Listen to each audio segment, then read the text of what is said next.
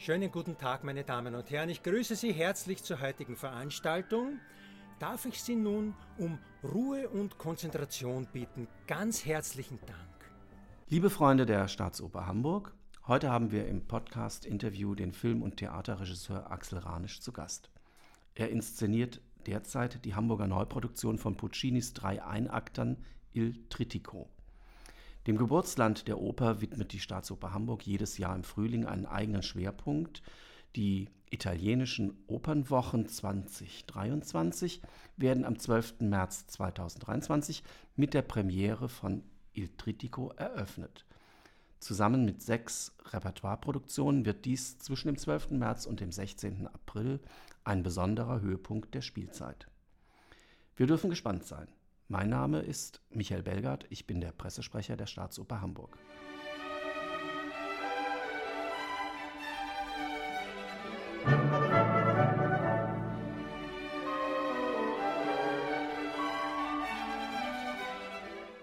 Lieber Axel, zunächst einmal herzlich willkommen hier in der Podcast-Redaktion. Ja, danke. Ich freue mich, dass ich da sein kann. Sehr gerne. Il Trittico eröffnet die italienischen Opernwochen. Sind italienische Opern eines deiner Lieblingsgenres oder hat es sich jetzt nun so ergeben? ich, ich, nee, das hat sich ergeben. Ich muss gestehen, ich mag die russischen Opern schon auch sehr, sehr, sehr, sehr gerne. Also Mussorgsky und so weiter, Borodin. Nein, aber Italienisch ist halt immer, es ist, es ist schon irgendwie die, die, die Sprache der Oper und es ist schon was sehr Besonderes. Und vor allem Dingen, weil ich wirklich, ich würde sagen, neben Mascagnis Cavalleria Rusticana ist Trittico von Puccini für mich der absolute Höhepunkt der italienischen Oper. Also wir sind sehr gespannt. Es sind ja äh, drei Einakter. Puccini hatte so etwas, habe ich mir sagen lassen, durch die Dramaturgie schon länger mal geplant, hatte dann nicht so Anklang gefunden bei seinem Verleger und hat dann erst wohl, als der Verleger das Zeitliche gesegnet hat, ähm, diese drei Opern auch editiert. Genau, Herr Ricordi Nummer 6 oder 7, ich weiß nicht genau. Ein, ein riesig altes Verlegergeschlecht. Genau, musste auf den Tod warten des, des einen Recordis, bevor dann der neue Recordi gesagt hat, okay, machen wir. Es ist jetzt so, das sind ja drei Einakter-Opern, also im Grunde genommen drei Opern, die zusammengefasst dieses Tryptychon ergeben. Ähm, was verbindet denn diese drei Geschichten miteinander oder anders? Ja, nix. Ähm, wie gehst du damit um, diese, diese drei unabhängigen Dinge in einen, einen Guss zu verpacken? Also erstmal sind es wirklich drei denkbar unterschiedliche Werke und ähm, die folgen halt einer emotionalen Dramaturgie, die sich Puccini überlegt hat, indem er gesagt hat, ich fange mit dem größten, dunkelsten Drama an, äh, Il Tabarro, der Mantel, und gehe dann über, über was Mystisches, äh, Sua Angelica, komme ich dann zu was ganz Weltlichem und habe dann eine wahnsinnig wilde Erbschleicherkomödie mit Gianni Schicchi am Ende. Ähm, das war so die Reihenfolge, die er festgele festgelegt hat. Und er wollte eigentlich, dass sie auch keine Brücken schlagen. Nun ist es aber so, wenn du das Stückchen oder diese drei Stücke hier aufführen willst, es braucht ja ein unwahrscheinliches Personal. Also, weil in jeder Oper gibt es viele Figuren. Ich habe mal gezählt, irgendwie, es gibt allein 20 Schwestern in Sua Angelica. Ähm, in, in, in Giannis Kiki sind immer ein Dutzend Leute auf der Bühne, weil die Familie, die da auf das Erbe scharf ist, wirklich groß ist. Ähm, und auch, auch in, in, im Mantel gibt es viele Nebenfiguren. Das heißt, du musst ja doppelt besetzen. Anders kriegst du das ja gar nicht hin.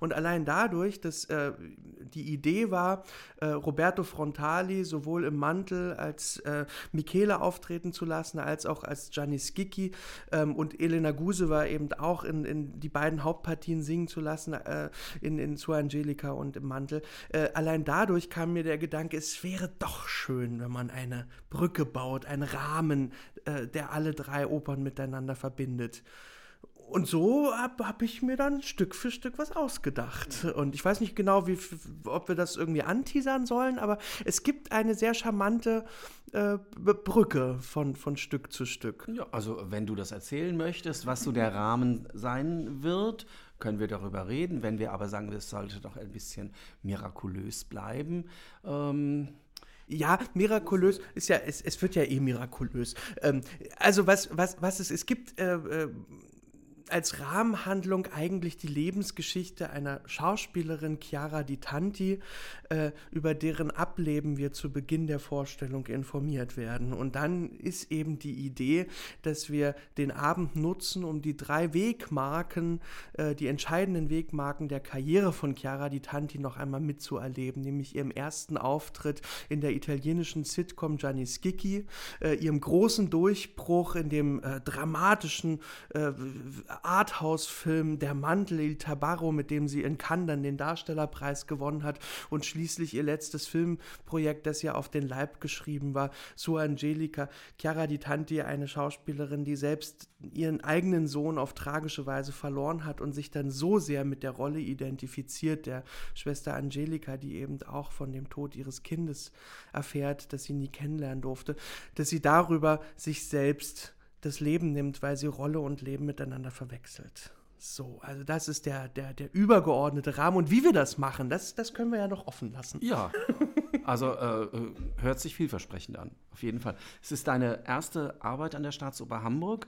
Wie empfindest du die Hansestadt? Hast du schon etwas kennenlernen können? Hast du Lieblingsorte oder ähm, ist man doch so im äh, im Ameisenhügel äh, Opernhaus. Also jetzt hier bin ich im Ameisenhügel, aber ich kenne Hamburg gut. Ich habe viele Freunde hier und ich, ich liebe das. Und als ich zum, zum, äh, zum ersten Probentag zur Konzeptionsprobe hier angekommen bin am Hafen, bin ich ausgestiegen. Es wehte sehr viel Wind und es roch nach Nordsee. Es, also, es, es, war, es war fantastisch. Es kam bis hierher und ich dachte nur so, oh also das ist eine ganz andere Luft als in Berlin. Ich bin der Berliner, so wir haben die Berliner Luft ist äh, gerühmt, aber nicht so schön wie in Hamburg. Nein, äh, jetzt, jetzt ist natürlich wirklich, also man kann sich vorstellen, dass, dass es ist ja doch jede Oper für sich ein großer Aufwand. Und das jetzt irgendwie in diesen sechs Wochen auf die Beine zu stellen, ist schon gewaltig. Und wir müssen oft hin und her zwischen der Probebühne und der Hauptbühne. Äh, ist nicht ganz so einfach. Wir springen also am Tag ständig zwischen den Opern hin und her.